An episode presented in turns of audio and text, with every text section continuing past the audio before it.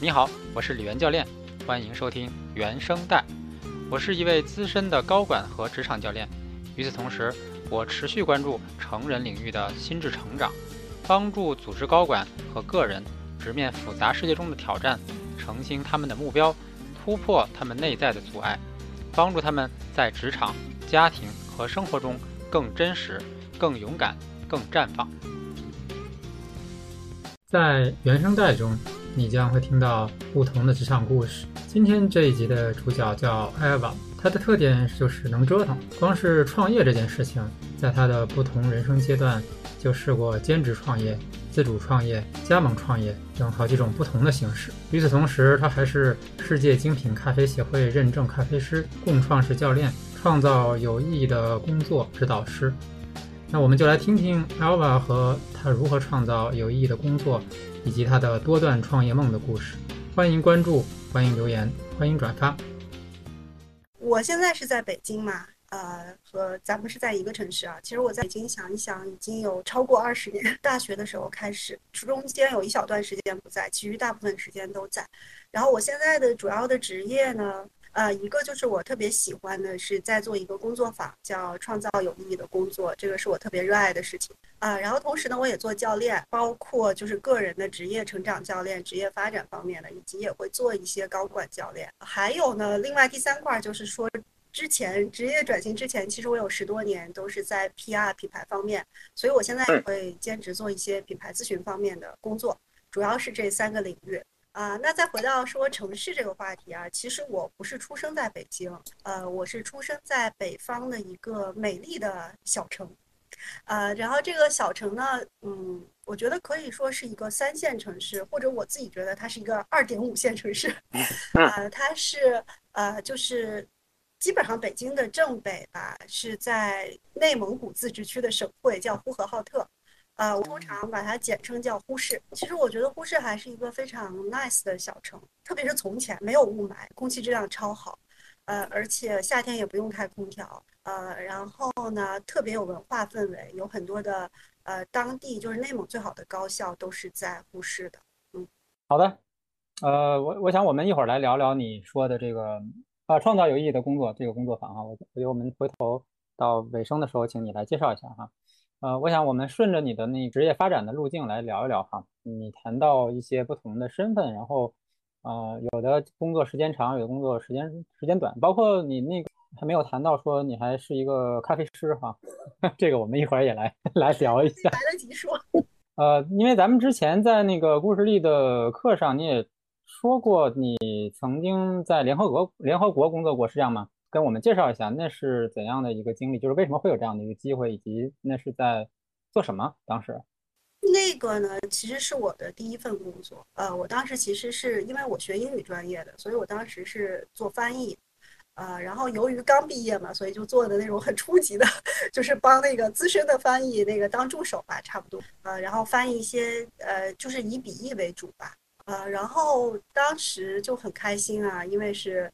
呃，第一次出国，因为刚刚大学毕业，然后又第一次能到这样的一个机构工作嘛，其实还是很开心的。嗯，对我我特别好奇的是，你大学刚毕业，然后就有这样的一个机会，这个机会是怎么得到的呢？就其实是公派的啊。OK，你觉得在这份工作里，你最嗯，作为你的工职场的第一份工作，你觉得最开心，对你而言最难忘的收获或者经历是什么？体验是什么呢？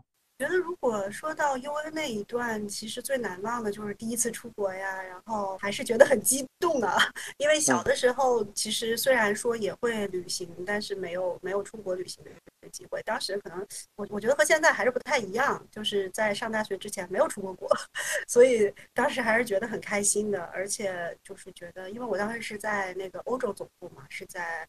嗯，瑞士的日内瓦，然后也是会觉得这是一个很梦寐以求的城市吧，就觉得很有意思。然后尤其是看那个日内瓦湖的喷泉啊，也很开心，啊，然后又第一次接触到很多这些怎么说呢，国际名牌吧，然后又以比比比较比较低的价格，在那边比国内至少要低三分之一，就觉得很开心。然后除了工作之外，我们还有很多时间就到附近的城市去旅行。呃，其实也还玩了很多地方。然后我觉得我我有点像一个早期的代购啊，帮那个买了好多的东西，只只不过那时候就是也不没没有想到，也不好意思赚大家的钱，就是免费代购。然后那个回来还买了箱子，把箱子装的满满的。嗯，就还是很开心的一个经历，但是就是其实回想起来，这一片段其实是很开心的，但是也有一些其实是不太满意的，因为，呃，就老觉得自己有有一些被限制吧，就比如说可能有一些，哎，我觉得这样翻挺好，但是你翻一些文文件嘛，它有一些约定俗成的，可能你你不能有太多的这个发挥的空间。我我感觉自己比较适合翻译一些这种文艺性的，就是。你可以自己自由的发挥来表达的，但是它更多的是一些规程性的，所以还也也不太适应吧。你既然提到这个发挥，包括文艺性，那后来你有自己出于兴趣翻译过工作之外的东西吗？呃，没有。其实我那时候是特别喜欢做口译的，就是做笔译本身我就不太喜欢。但是呢，大家都会觉得你刚毕业，好像就是口译呢也有，但是会觉得你要先先用笔。笔译来做一些这个积累或者打一些基础，但我当时就老觉得笔译好像是老人家做的，就就喜欢做口译，所以所以这个也也会让我觉得挺就不太开心的地方。那你后来有拿到做口译的机会吗？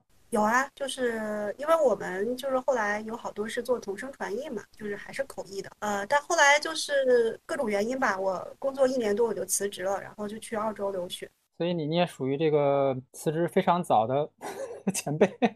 嗯，对，因为因为当时就是父母还是挺不愿意的，因为觉得这个工作也还不错，他们不太愿意的。但是其实我当时可能根本听不到这种声音，只能听到自己的声音，就觉得嗯，我我还是要走，所以就很很决绝吧，然后就去了，嗯，就去留，嗯。那从辞职到留学的这个选择，为什么没有没有？嗯，因为其实做口译也是。一个还不错，听上去不错的工作哈，那你为什么没有选择就是继续做找一个比如说做口译的工作，而是选择去留学呢？对，就是一方面就是一个特别主要的原因，就是我我当时的男朋友他去了澳洲，我就觉得就还还是想两个人在一起的，所以就去那边留学。呃，其实我当时留学的时候也还是觉得可以继续做翻译，因为也自己还蛮喜欢的。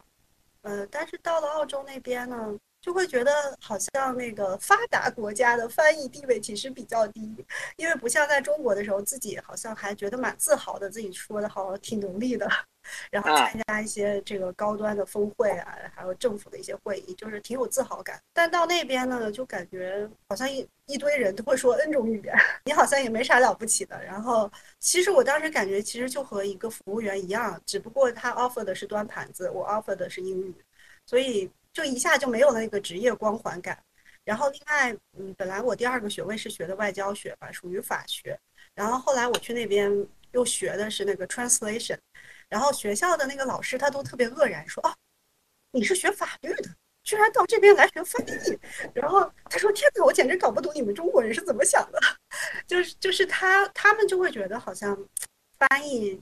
就好像没有那么高级，所以我也会会被受到影响吧，然后就就不太想当了回来。然后另外还有一个就会觉得翻译没有太多自己发挥的空间，就是很多时候你是为了帮助两边更好的沟通的，你要考虑到这个他说话的背景啊，怎么样能够促进，其实你没有太多自己的空间，你太走样了，那就叫演绎了。所以，那你在澳洲当时去的时候，还是学的学的翻译是吧？那后来有改吗？后来回国工作的话，就找就改了，就就转型到公关行业。好，我觉得这里又有一个转折哈，就是相当于是说重新回到学校学的仍然是翻译，但是你找工作，相当于又把这事儿搁一边去了哈。因为回来的时候其实就不想做翻译了，但是呢，当时并不知道自己能做什么。我想到的。要么就是英语老师，因为是还是英语围绕着英语嘛。然后要么就是秘书，但但是我特别不想当秘书，我觉得秘秘书一点自主权都没有，天天要为别人服务。也是当时有朋友介绍说，哎，这个英文好，来公关公司吧，我们这边，呃，确认。其实我当时都不知道公关为何物。也不知道有这么一个行业或者工种，然后朋友介绍之后，哎，我觉得听起来还蛮有意思的，就是做品牌啊，还有好多这个新闻发布会啊，然后很多很有意思的高大上的公司，然后我觉得好有趣啊，然后就去了。去了以后跟老板一聊，老板就觉得太棒了，然后就是直接就就录用了。然后，所以我回来回国其实没有几天就找到工作，就是特别偶然，特别快。嗯，你刚才说老板觉得太棒了，老老板觉得什么太棒了？会觉得哎，这个是一个海归，然后又很好，然后呃，当时就是也挺机灵的嘛，就就觉得哎呀，能招到这么好的一个人才，老板好开心。对啊，说明当年的就业环境还是挺理想的。我觉得我在这个当年的同龄的人里还是有优势的嘛。是是是是是。那你那个在公关，实际上相当于是直接开始工作，但是那个时候是从零开始自己学，对吗？那那个时候你你上手的过程是怎样的吗？是有老师，比如说有前辈带呀，还是怎么上手呢？这件完全没有做过的事情。因为是完全不懂嘛，所以进去就是比较初级的职位，等于是差不多从零开始吧。然后会有会有人带，呃，就会觉得也还真的挺有意思的。然后大家都因为当时公司也是刚进中国嘛，就是很新，然后大家都是从零开始，然后互相的那个氛围也特别好，呃，就觉得大家一起就想把事情做好吧，然后就觉得成长特别快，呃，然后我在那边工作差不多三年，不到三年，就两年的时候。其实就连升了三级，觉得觉得你哎，你稍微努力一点，然后就得到了好多的认可。想起来我我的一些那个我们公司的前前辈有点像哈，就是当然就是嗯，虽然说我们也是外企哈，但是他们早期进入中国的时候对英语的要求没有那么高，尤其是因为我们是科技公司，那个时候我觉得的确是不像现在那个海归这么普遍，或者说海归这么就是说出国的出国留学的学生这么多。所以我觉得再早往回退个二十年的时候，嗯，这样的工作的确没有现在这么难找，或者说或者说没有这么卷，可以这么说。嗯，因为现在我觉得就是海归其实不新鲜了，对吧？你你什么样的人你都可以出国去学，然后学校也参差，什么样的都有，就是不像当年还觉得蛮新鲜的。那我还想问一个问题哈，就是在在你做这个公关、做品牌经理的时候。其实有的时候我们在一个工作里喜欢或者不喜欢，它也有偶然因素哈。你觉得，嗯，那这份工作你也做了这么久，就有什么东西跟你的个性或者跟你的爱好恰好是匹配的，所以你能做这么久呢？那其实现在回想起来，有很多都特别的匹配。呃，比如说我特别喜欢这个丰富和多样。呃，当时其实是在呃，等于是乙方嘛，是公关公司 agency，其实我们有很多不同的客户。呃，那就恰恰满足了这一点。就当时感觉我几乎每天都能接触到一些前沿的新鲜的事物，呃，因为就是有很多我都没有听过的行业，所以当时觉得特别有意思。就是每天都有好多新的东西进来，啊，然后呃，另外呢，还有一个就是，其实我我还是挺挺追求这个 quality 的，因为我们的服务的客户都是可以说是这种，呃，就是全球顶级的一些公司。所以就会觉得啊，你就能掌握这种最先进的、最前沿的一些东西，就觉得特别有意思，啊，既丰富，然后又有品质，然后同时好多都对于我来说，其实，呃，就是每每一个每一件事情都很新鲜吧，就还挺 enjoy 这个过程的。嗯，你现在还能回想起来当时你，比如说经手的比较大的，然后有意思的项目，是你嗯投入很多精力，虽然很难，但是。回想起来特别骄傲或者自豪，或者说印象特别深，这个项目值得，可能甚至未来会跟跟孩子讲类似这样的项经历有吗？想想到一个，就是当时是那个澳洲的航空公司，呃，不知道现在还是不是，当时应该是澳洲第一名，叫 Qantas，刚进入中国，北京直飞悉尼首航的那个仪式，当时是我们做的。哦。然后除了传统的就是公关公司的那一大堆东西啊，就是你要前期的。这个策划呀、筹备呀，然后嗯，就是有有很多这个 PR 相关的工作，因为大家都知道，呃，我我之前做过翻译嘛，然后还还要求我帮他们的 CEO 做这个现场的翻译，我就感觉我就像八爪鱼似的，到处都有我，就特别忙，但是同时自己还蛮蛮充实的。哦，对，我还想到另外一个，就是当时是一个时尚的餐厅，不知道现在还有没有了，是不是关掉了？就叫紫云轩。其实，呃，在外媒都有报道，是特别好的一个餐厅。然后当时，呃，他在顺义开了一家新店，也是我们做的。呃，然后当时我感觉是北京社会的名流都参加了。呃，比如说有那，就是那个 SOHO 的那个潘石屹啊，然后等等，就是一些社会上很知名的人。然后，呃，那个主持的时候也是啊，知道我做过翻译，所以。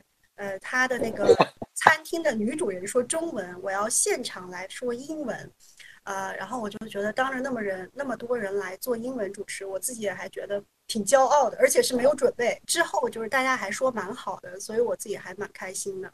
而且那个那个 party 其实还是蛮炫的，就挺时尚的吧。然后当时还挺年轻的，也也挺喜欢的，觉得很美。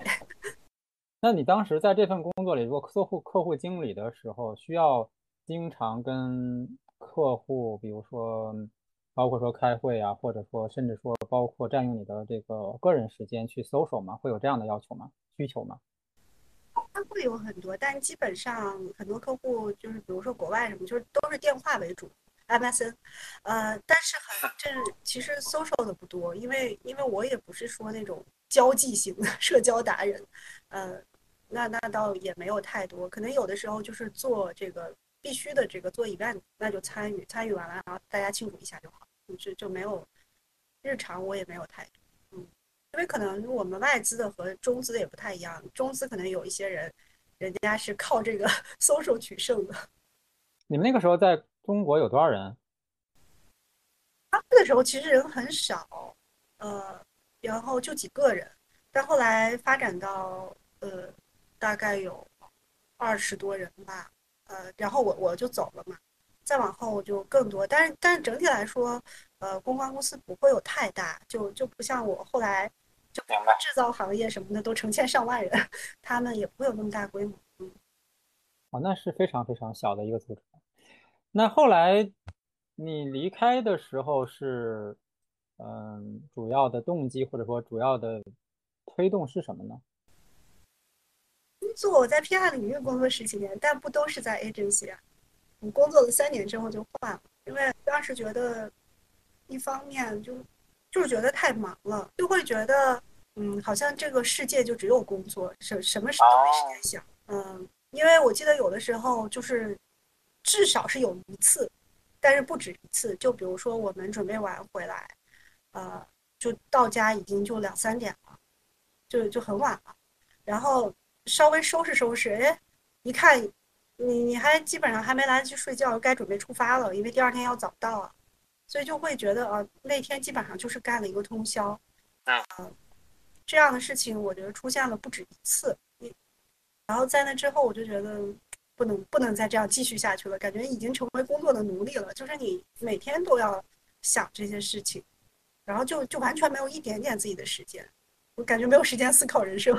嗯，我是不是可以这么说？就是其实你从来都不是一个工作狂，是这样吗？觉得我可以偶尔这样，但我不能一直这样。呃，因为我差不多那三年，当然不是每天加班这么晚啊，但是就是比如说八九点回家是很正常的。你你回去之后，稍微吃点东西就该睡觉了，然后第二天起来就去上班了，就觉得就这几年都是都差不多是这种节奏，就会觉得好像没有时间想。所以后来就离开这家公司换了。后来我也听别人说过呀，要去甲方啊，我是吧？我得去甲方，因为因为我我我还蛮喜欢这行业的，喜欢这事儿，所以去甲方去去甲方发现，哇塞，简直是天堂，好闲呐，就是就。而且那个你很多你不想干的事儿都可以让乙方去做，然后你还责任，就是感觉真的很好。所以呢，你后来去的那个甲方是什么类型的企业呢？嗯，外资的金融机构。金金融机构的 PR 的这个。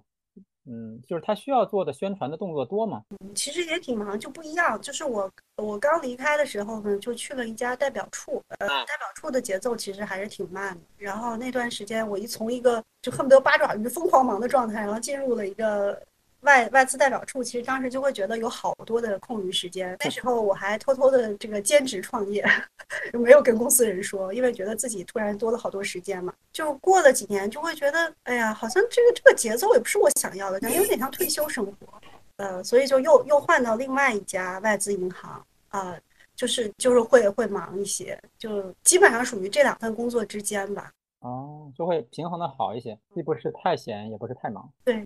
啊，我其实刚才正想问你哈，就是你从一个嗯非常忙的乙方，然后跳到一个相对可以平衡的甲方之后，你会发现你有一些时间可以用来做自己的事情哈，包括思考人生哈。我正好想问，但你都为自己做了什么呢？当时就是就觉得特别想创业嘛，呃，然后但是所有的家里人都反对啊，不让创业，所以我就兼职创业了。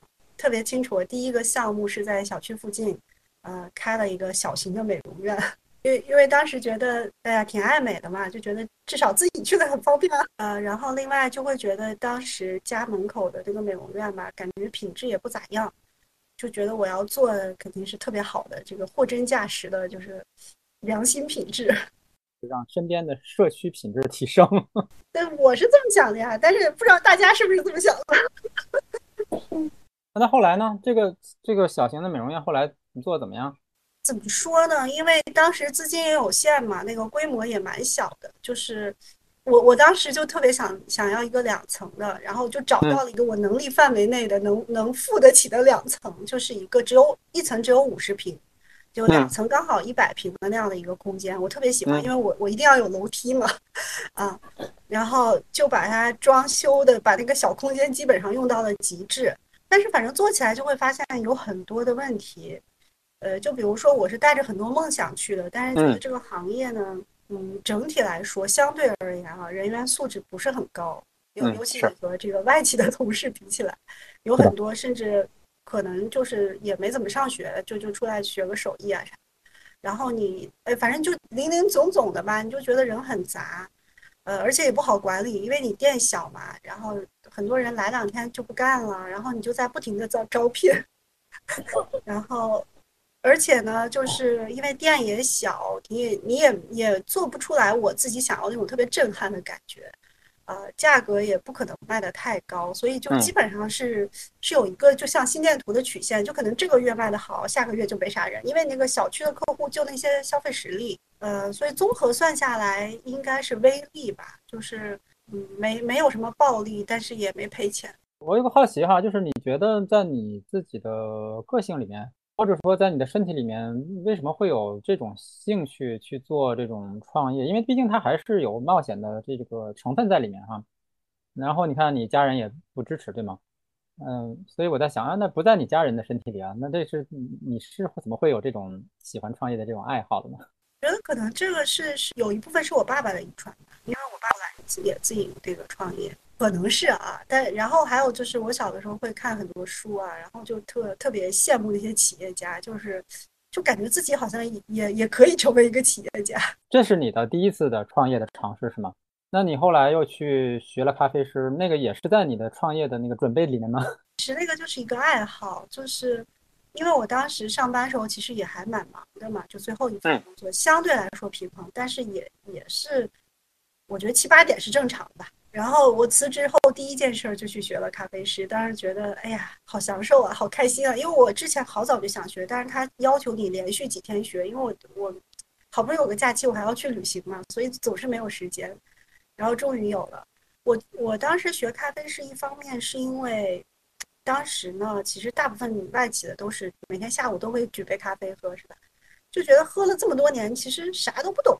就也不知道喝了点啥，就觉得对咖啡一无所知，就感觉有点愧对喝这么多咖啡。我其实最初就特别想学咖啡品鉴，但是呢，人家开的不是一个品鉴课，是一个咖啡师，阴错阳差的就去学了做咖啡。那你学的过程中？呃，你现在觉得品鉴和做咖啡师这两件事情有什么地方是相通的吗？嗯，我觉得它其实还不可，应该是不可分的。因为你所谓的一个品鉴，其实你是得有基础的，你得知道它怎么做。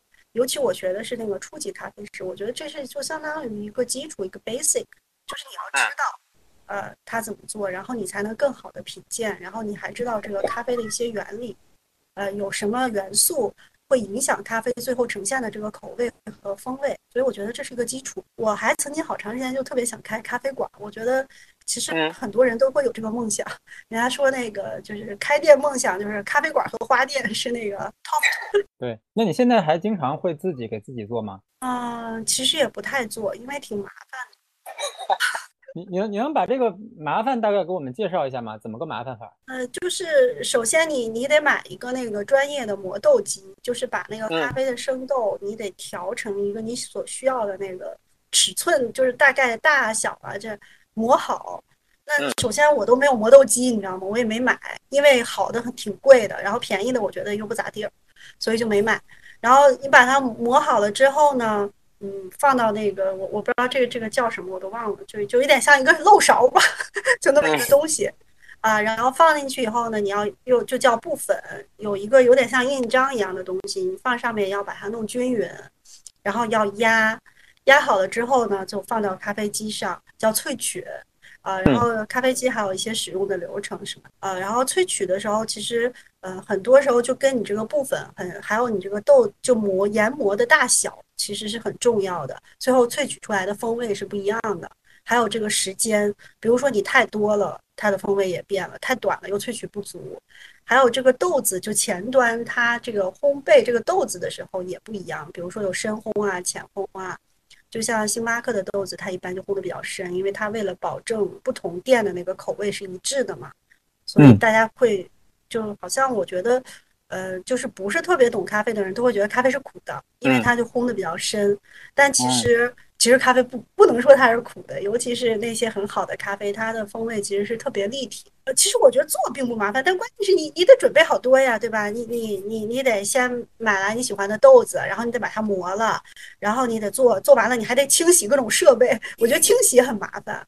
然后清洗完了呢，如果暂时没有那么多人喝，你还得把豆子再收起来，然后过几天要不不用的这个豆子又不好了。所以我就觉得。就是它伴随的一些连锁的事情比较烦，你其实你光做这个动作其实没有那么烦。那你在家会有自己做咖啡的一套东西吗？虽然说可能没有这么夸张哈，就没有更有没有比如说方便的简单的一套设备？啊，有有有，但这个比较惭愧啊，这个就是最简单的，就是那个法压壶。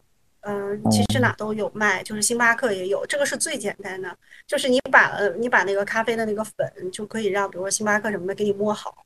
啊，或者说你从哪家店就让他给你磨好，磨成粉之后你就放到那个百压壶里，然后慢慢的倒水，然后有一定的力量，慢慢的把它放下去，然后就通过那个壶的压力萃取，这个是最简单的一个方式。呃，但我觉得这个很常用。呃，我以前上班的时候也会，就是把这个放到公司也会自己用。你觉得你在学了这个咖啡师之后，你在喝咖啡这件事情上会变得挑剔吗？倒没有。就是我，我以前其实是接受不了那个黑咖啡，就是啊，放放任何牛奶糖的那种，我觉得那怎么喝呀，是吧？然后我现在反而有的时候可以尝试，因为觉得其实你要去挑选一个好的，其实那个味道还蛮不错的，你可以慢慢品。嗯，就是能能够接受咖啡也没有牛奶了，以前是不能接受的。嗯，啊，我我至今仍然接受不了。哪天那个你可以品一下。对对对，那可能得得喝到好的豆子才行。嗯，那你在那我们现在来聊一下哈，就是你在那个公关公司的最后一个公司决定离开的时候，那个时候的动机是什么呢？就是这个公关做到最后，你打算不不再给公司做了，那个时候的动机或者说契机是什么？那时候我已经工作十多年了嘛，我就觉得。嗯，就是外人看着还蛮好的，就是公司也不错呀，然后各方面都还挺好的。但是我会觉得，如果我要再不出去，我可能这辈子就这样。因为我觉得我要我要再大几岁，我可能也懒得动了，就觉得那就这样吧。然后，但是同时我自己就觉得，我好像总觉得我应该能做一些呃不不同的，或者说更大一些的事情。因为我在公司的时候，嗯，老觉得自己可能。就可能某种程度上就是一个螺丝钉吧，可能你就做你岗位上的那些事情，嗯，然后有的时候你有一些想法，有的领导听，有的领导不听，就总总之觉得你你不能百分之百按自己的意愿去做事儿，然后我就觉得，感觉我的能力只发挥了一小部分，然后自己就觉得外面的世界其实很广阔，我还有更多的这个空间和前景，还有很多那个没有尝试过、没有探索的，就。然后另外就特别想创业，就会觉得，哎，感觉我这辈子没有真的创业，我就觉得挺遗憾的。嗯，然后另外还有一个就是那时候我家小孩要上学了，嗯，我当时觉得人家都说，哎，这个上学的什么头几年特别重要啊，你要帮他培养学习习惯什么。我觉得我根本没有时间帮他培养，因为我回到家八九点，小孩就该睡觉了，还培养啥呀？然后可能就只有周末，周末还是 OK 的，但是我觉得好。光周末也不够，就是就其实，当然我觉得还有就更多的还是自己特别想创业，觉得可能过了这个点儿啊，可能这辈子就就没有什么缘了。所以创业这件事情，实际上在你心里它是一个蛮重要的一个主线哈，就是想自己做自己的决定，自己做自己事情的主人哈。所以，那你那个时候离开之后，你自己尝试的第一件事情是什么呢？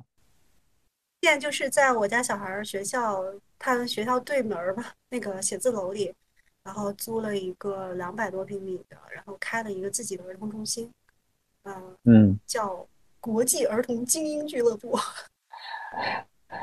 OK，所以这是我刚才讲的，就是你你每做一件事情都会让这个社区的品质得到提升哈，但是至于你的这个回报是什么，这这是是。对对对，因为我一方面就是出于自己的刚需嘛，因为觉得附近的机构吧，感觉一个个都破破烂烂的，我就不想送我家小孩去。但别别的地方呢，你又不方便嘛，所以我就觉得，哎，这个不是也解决了家长的一些刚需和痛点？所以你的创业都是自己觉得，嗯，这个东西你你体验过，你觉得现在市面上的都不够好，所以我想我想能够给大家提供一个更好的体验。听上去好像有这这样的一个规一个共性哈。对我都是从从自己的这个需求和感受出发，就我把自己视为目标客户，就是我这类人。啊，懂了。所以我要是这个打个比方，就是就算你们都不来消费，我自己还可以消费。所以我我是觉得总有我这样的人吧，我觉得我自己也不至于那么怪异吧，总有这个相相通吧。嗯，我说我说我说底线嘛，你就好像说。比如说你要做一个厨子哈，就算你们都不吃，我我就自己吃。对对对，是，嗯。但是我我当时除此就就至少是自己能用，这是一个。然后另外我还是我还挺相信的，我觉得这个东西是个刚需啊，应该别人也需要的呀。也有很多妈妈就像我这样，就之前上班很忙呀，根本就没有时间啊，啊，然后附近的机构又不好，远的那也不方便呢，是吧？好，我我立刻想到一个问题哈，因为你以前是做品牌的哈，所以你觉得你以前做品牌的经验在自己的生意上面有什么帮助呢？我觉得某种程度上是我的一个壁垒，反而，因为呃，因为我其实以往做的都是大公司，就是这种全球比较顶尖的公司，你想想那是什么水准？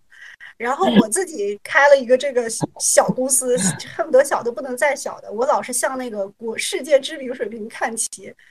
你想我做的有多累？我懂了。嗯，就是平时做的都是高大上的客户的生意哈，做在自己身上的时候，觉得太太重了这件事情。对，我就觉得，就有的时候别人都不能理解。就比如说我发那个，我最初啊，我第一开始发公众号的时候，我恨不得有半天的时间都在琢磨这个，就是没有不。不能有一个错别字，不能有一个错的标点，然后就看的特别的精致，然后员工都说有必要吗？别人看的有这么仔细吗？这是匠心的。呃，那后来因为你做的是这个儿童中心哈，所以嗯，我也想问哈，就是比较残酷的问题，就是因为正好这个就是教培涉及到呃儿童的教培机构，正好这两年也是遇到政策上的这个。影响啊，所以这件事情或者说这个政策上的这个变化，对你的这次创业的影响是什么呢？嗯，其实我我在政策变化之前就已经结束了这个项目。OK，说说看是当时是怎么结束的呢？嗯，其实我觉得政策对我的影响，其实客观上讲不是那么大。嗯，更多的是自己的一些因素吧。就是一开始，其实我做的这个。呃，我说的这个小孩学校门口的这个，嗯，我当时其实预期是特别乐观的，因为我之前不是也兼职创业过嘛，嗯，我当时兼职创业的第二个其实就是开了一个对外汉语培训学校，哦，当时我一边上班一边开，然后我们开门第一天就有人报名，呃，嗯，所以我当时就抱着这种很乐观的预期。但没想到我那个儿童中心开了一个月就没有一个人报，啊，我就心里就特别难受，就觉得自己特别的努力，然后很敬业，然后但是就没有看到任何的结果嘛，然后就很沮丧，呃，然后做活动倒是还不错，每次活动都爆满。但是大家就好像我不知道是贪便宜还是怎么样啊，来这开开心心的，就是干这干那的，然后拿着礼物就走了，然后也不报名，然后反正就挺难受的吧。然后就，然后其实最抓狂的就是说，其实初中觉得有一部分就是你可以留出来时间陪孩子，但是你想，你刚开一个公司，你哪有时间管他？啊？就觉得作业也没创好，孩子也顾不上理，就感觉自己好像什么也没干好，嗯，所以就特别难受，然后，然后就不就不想弄了，然后就刚好也有一个契机，有另外一个机构，他们正好也就在扩张嘛，所以我就我就把它卖掉了，然后我觉得也还挺好的，因为小孩还可以继续去那儿上。嗯，等于我解决了自己的最初的一个原需求啊，孩子有一个比较 nice 的地方去上课，啊，然后另外我我把自己给解脱出来了。嗯，相当于本来打算自己解决这个自己孩子的需求，最后还是改成了外包哈。哎，但但当时我就是把他那个转手出去的时候，我真的觉得特别的轻松，就突然就觉得怎么说呢，感觉是从那个地狱爬出来了。不能说地狱吧，反正就是特别难、特别抓狂的一个状态，就终于回到人间了，感觉人间还挺美的。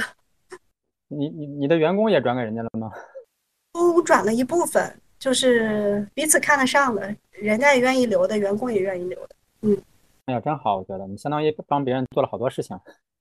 哎我有一个朋友说，我经常就是干这个事儿，包括前两份儿那个创业都是都是都是替别人 开创，然后有了一些雏形，然后就给第三方来做。对哈，你所以你你是一个孵化器哈。对对对，我感觉我的那个不知不觉就担当了这个作用。对你，你是一个孵化器，然后接盘的人，他们他们属于低风险创业。就我发现我有一个特点，我我我真的是特别喜欢创业，就是喜欢从零从无到有。但是，一旦它各方面都健全，让我日常运营，其实我不太喜欢，而且觉得挺琐碎的。然后就是我不是我特别想要的这个感觉。哎，那那你刚才讲的，你第二个那个对外汉语教育学校学院，嗯，那那又是怎么想起来办这么一个教育机构的呢？啊，那个其实是一个加盟的，因为当时不是学英语的嘛，就想围着英语做点什么事儿，就是感觉能发挥自己的专长嘛。然后也是考察了一些项目，就看到哎，觉得这个对外汉语培训还挺新鲜的，因为基本上是英语比较好的人想教老外汉语，嗯，就等于这两方面都能挂钩吧，就是英语能够发挥一些作用，然后同时还能弘扬中华文化，呃，就这个我还我还都蛮喜欢的。呃，然后又觉得其实很多人会觉得，哎，教老外汉语啥的也还挺挺时髦的，然后还可以赚点外快啥的，就觉得是一个对也有商机嘛，嗯，所以就做了，嗯，然后做了之后，呃，其实当时还是不太舍得辞职的，会觉得，嗯，会觉得好像就这么一个机构，我就辞职了，就感觉好像有点这个大材小用了，是不是？然后。就还是想兼职做，但是兼职做，其实有的时候你会有点，就是有的时候可能都不忙，但有时候两边都很忙，就觉得啊，就不能过不过来。对对，然后在在家，因为那个也和别人合作嘛，后来就会觉得也麻烦，然后我刚好也换了工作，就想那我就退出吧，所以也也等于又起了这个孵化器的作用。嗯。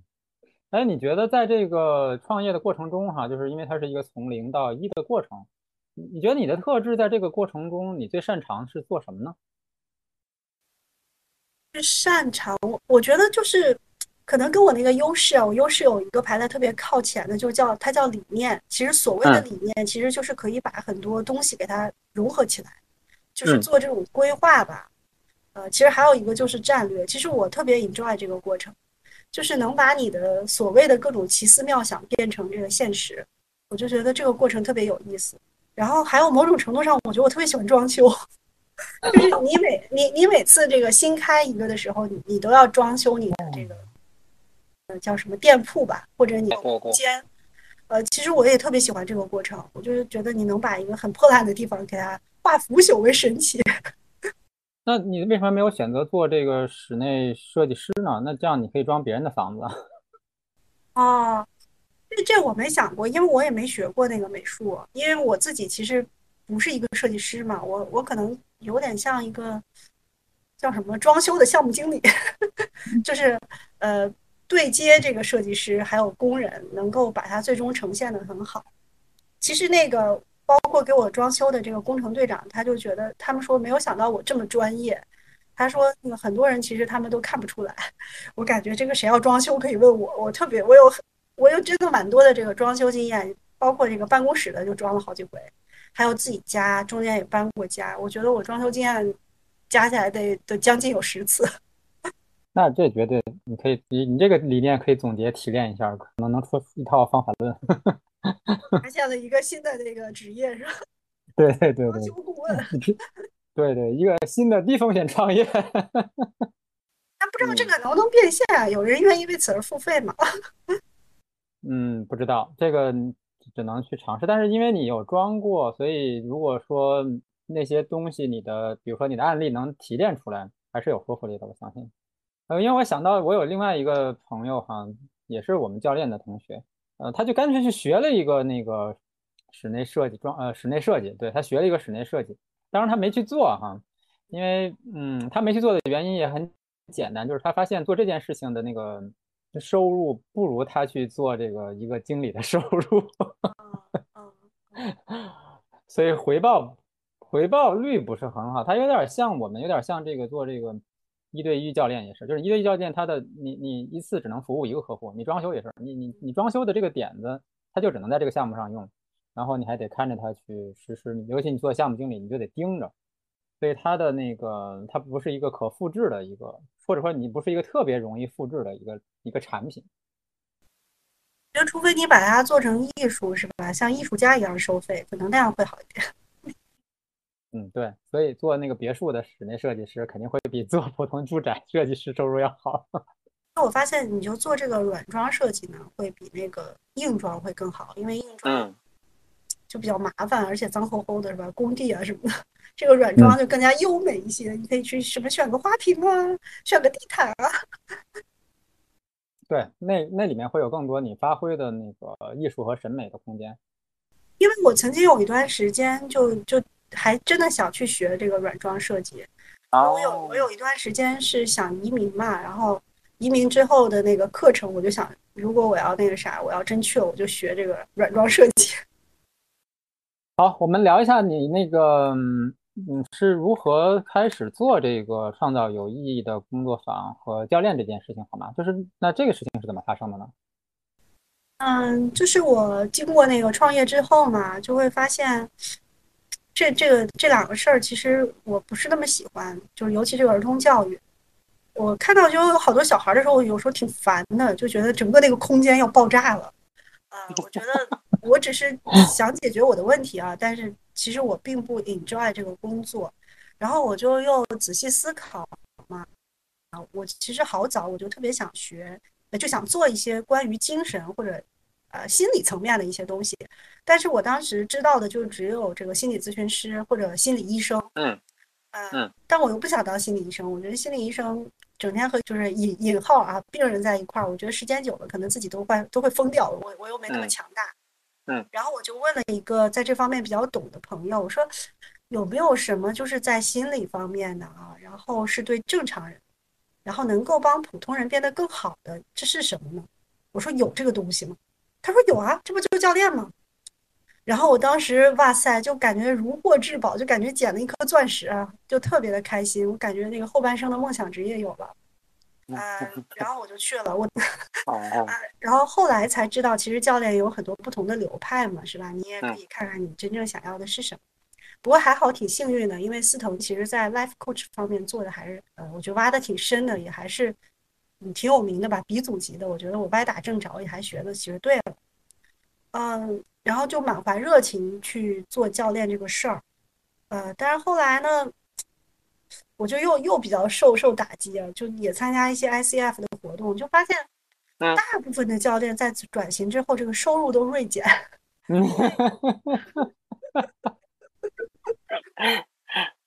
对吧？这这是对，是的，是的，的一个，是的，就是很多人之前都是什么，呃，至少是总监吧，是吧？或者有的什么总裁啊、副总裁，就是各种各样的，就是都还挺高薪的。结果做了教练之后，哎，然后我就觉得挺失落的，我就又去创业了。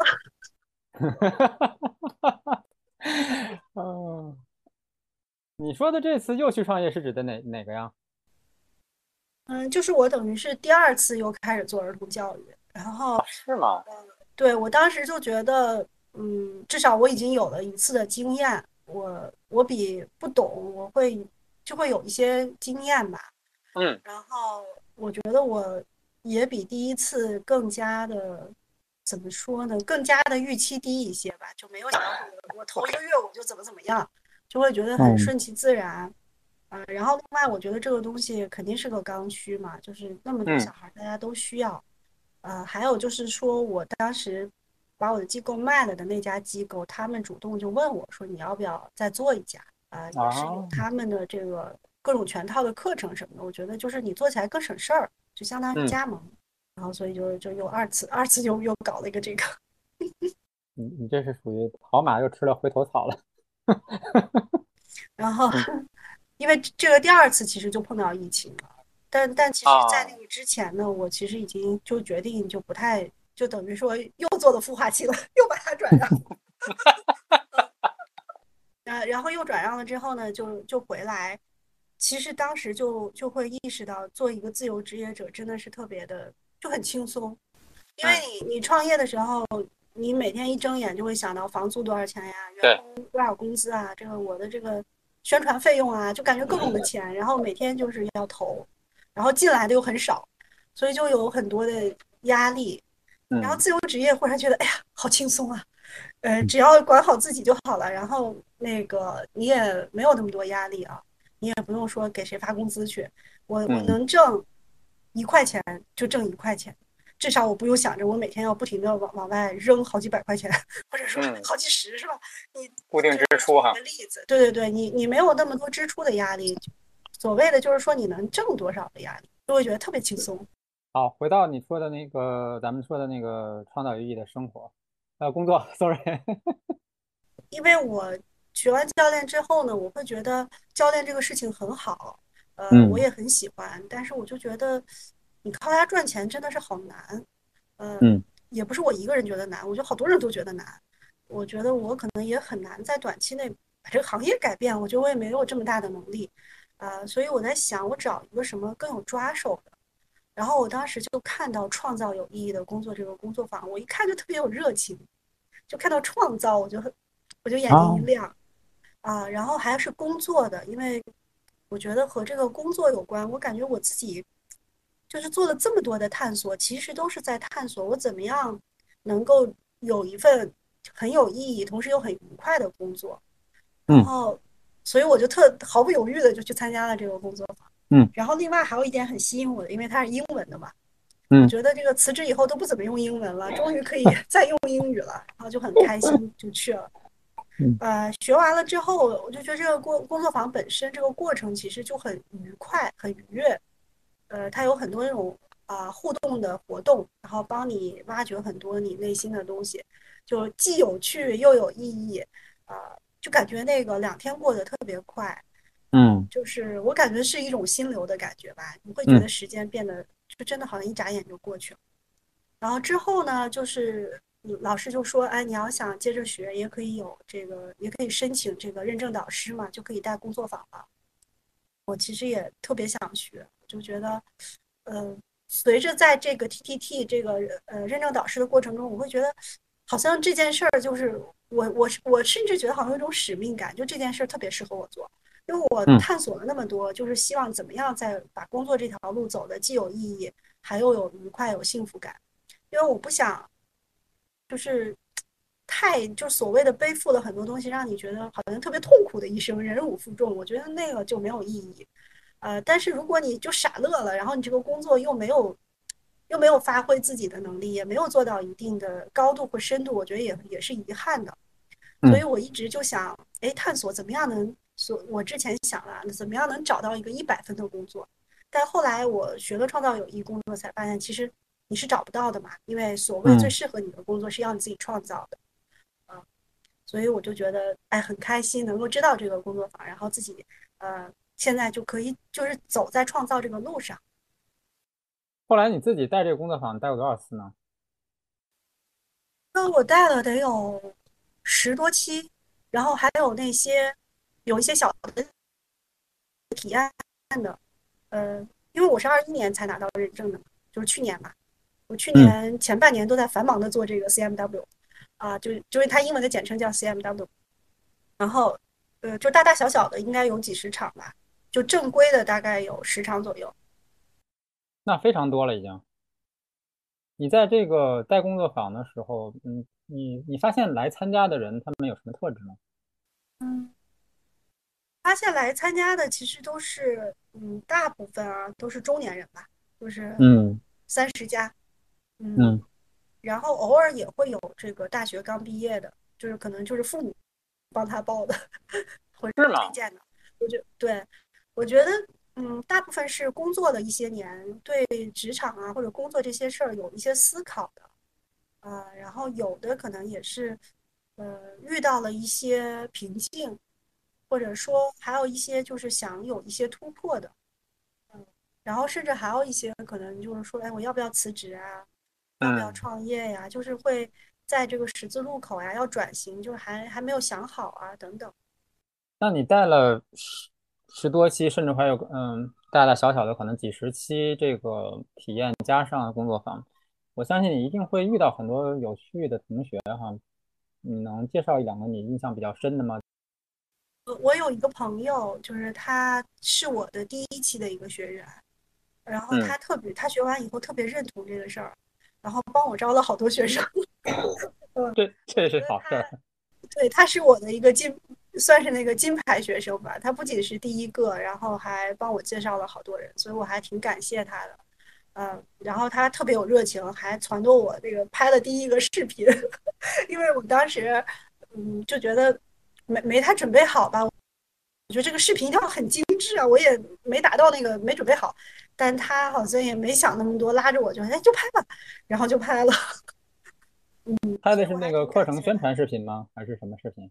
算是吧，就是呃讲一讲什么是创造有意义的工作。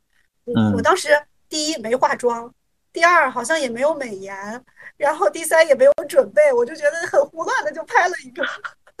嗯，然后但是他还挺开心的，我就觉得哎呀，人家都这么热情帮你了，你还挑啥呢？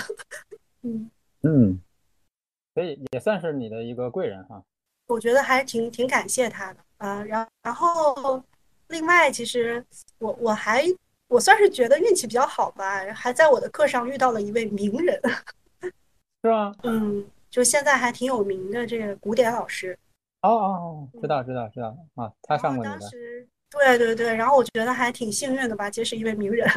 那有什么同学后来有跟你反馈吗？就是上完工作坊之后，他的工作的状态，或者说，嗯。职业的选择就是真的发生了很大的变化的。有一个学员，他是就另外一个学员，他是比较主动来问我的。呃，我知道他其实在不断的尝试，呃，想走这个创造的路上，他尝试了一些就之前以前没有做过的事情，他觉得还挺有意思。嗯，你觉得你自己带这个工作坊，然后因为工作坊里肯定会有很多工具啊，包括自我探索啊，就是那你在不停的讲。讲了十几遍、几十遍之后，嗯，对你自己的带来的回报是什么？或者说对对你自己带来的嗯新的认知是什么呢？其实我我觉得对于我来说，我嗯感觉最开心的是大家做这个过程。我觉得基本上是百分之百每个人都很 enjoy 这个过程，就能够看到大家会觉得这个过程很开心，然后大家又觉得很有收获。因为嗯，你不是这个方面就是那个方面，总有一些能。能让你打开脑洞、拓展思维的，我就觉得看到大家有这些，我就会觉得很开心，就会觉得这个事情是挺有意义的。对于我自己的话，我就其实越来越多的可能意识到这个东西是一个过程，不是说可能以前有预期吧，比如说我参加完工作坊，我我马上就创造出来一个什么啊，就是会会有会会曾经有过这样的预期，呃，但现在其实就像觉得，比如说教练呀、人生探索，其实。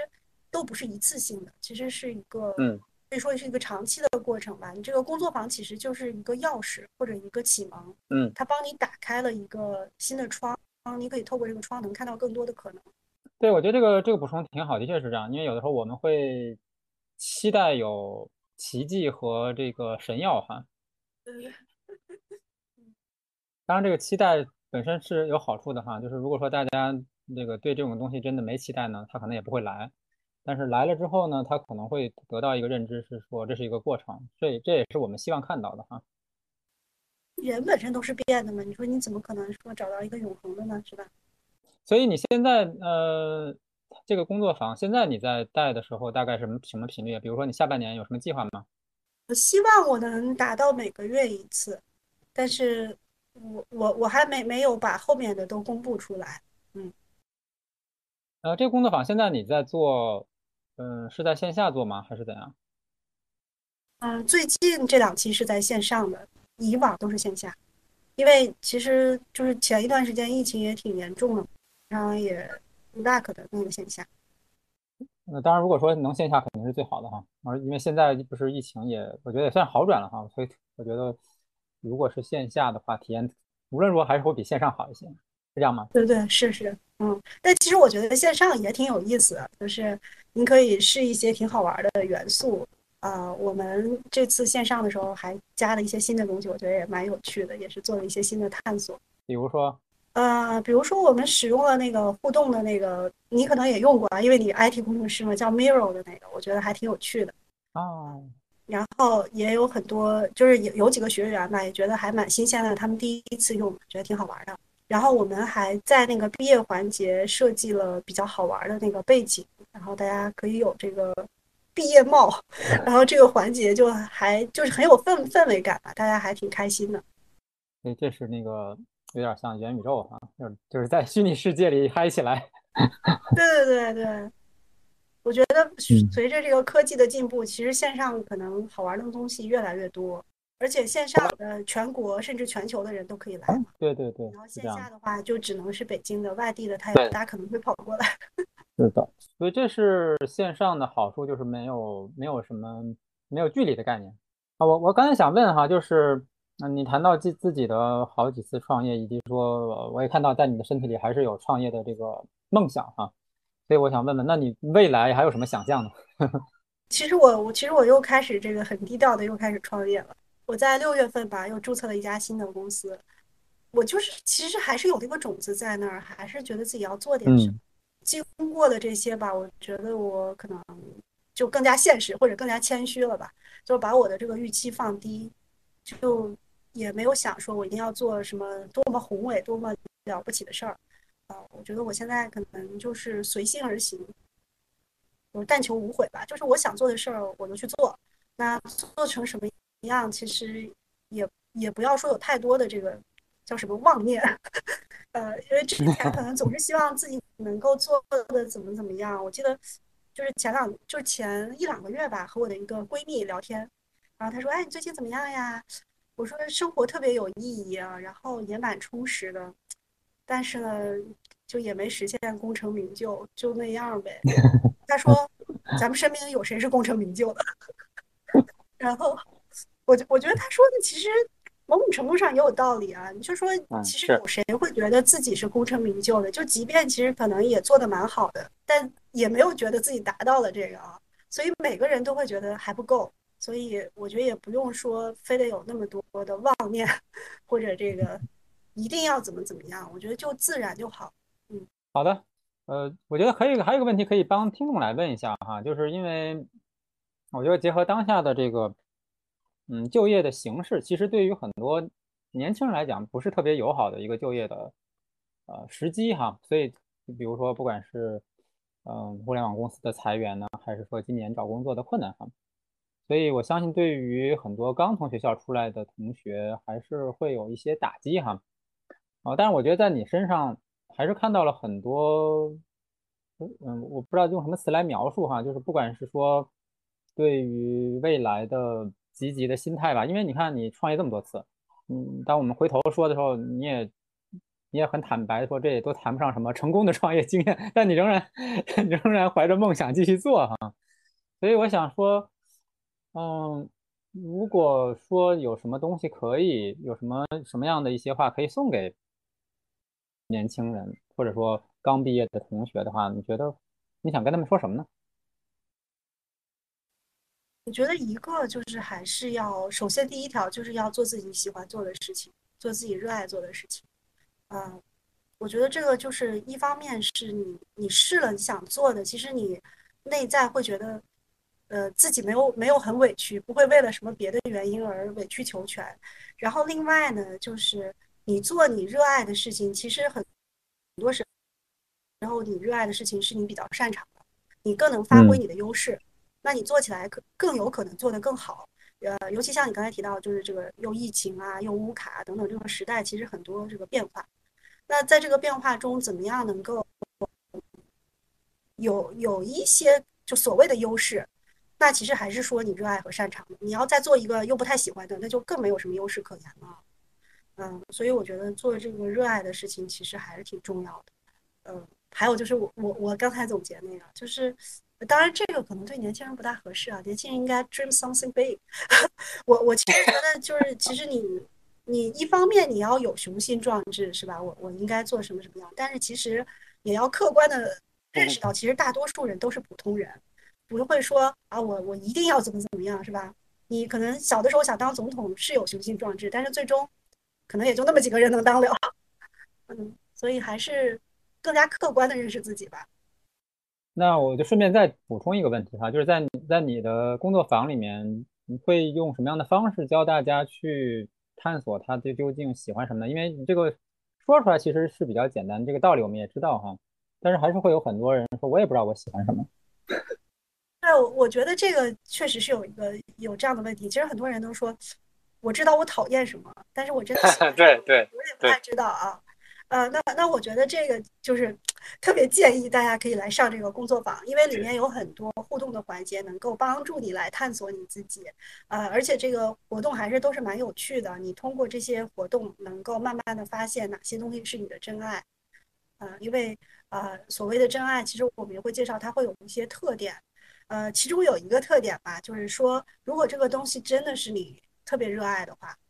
你做很多，你不会觉得累，就是所谓那种心流的感觉，你会沉浸其中。如果这个东西不是你真爱，你要做的话，你就会觉得很累。所以这个是一个判断的标准。当然还有很多别的，啊就是欢迎大家来工作坊做更多的探索。好，我们我们期待一下哈，我觉得很有趣哈，因为也是借这个机会重新认识你，因为我觉得在你教练群体里，大家的那个背景和风格也还是很不一样的。所以我觉得今天我特别开心的一点是说，听到你讲了一大堆的创业故事。我觉得不是那么多人有，嗯，有你这种不停的在自己尝试做事情的这种经历，我觉得非常有趣哈。而且，呃，我觉得就算我们不拿勇敢这个词来讲嘛，但是我觉得至少你身体里有一些冒险精神。对我，我是挺爱折腾的，然后很愿意去尝试一些新的东西。这个不安分、爱折腾的人。对对对，我觉得这可能是你的标签儿，就是如果你你做你的教练品牌标签儿，可能这这是一个 喜欢自己折腾的教练。好，那我们今天就到这里，谢谢大家，谢谢大家。今天这期原声带就到这里。如果你喜欢这期节目，请分享给你的朋友，欢迎你在评论区留下你的反馈，同时欢迎关注我的公众号“去活家”，有趣的去，生活的活。企业家的家，期待与你下次再见。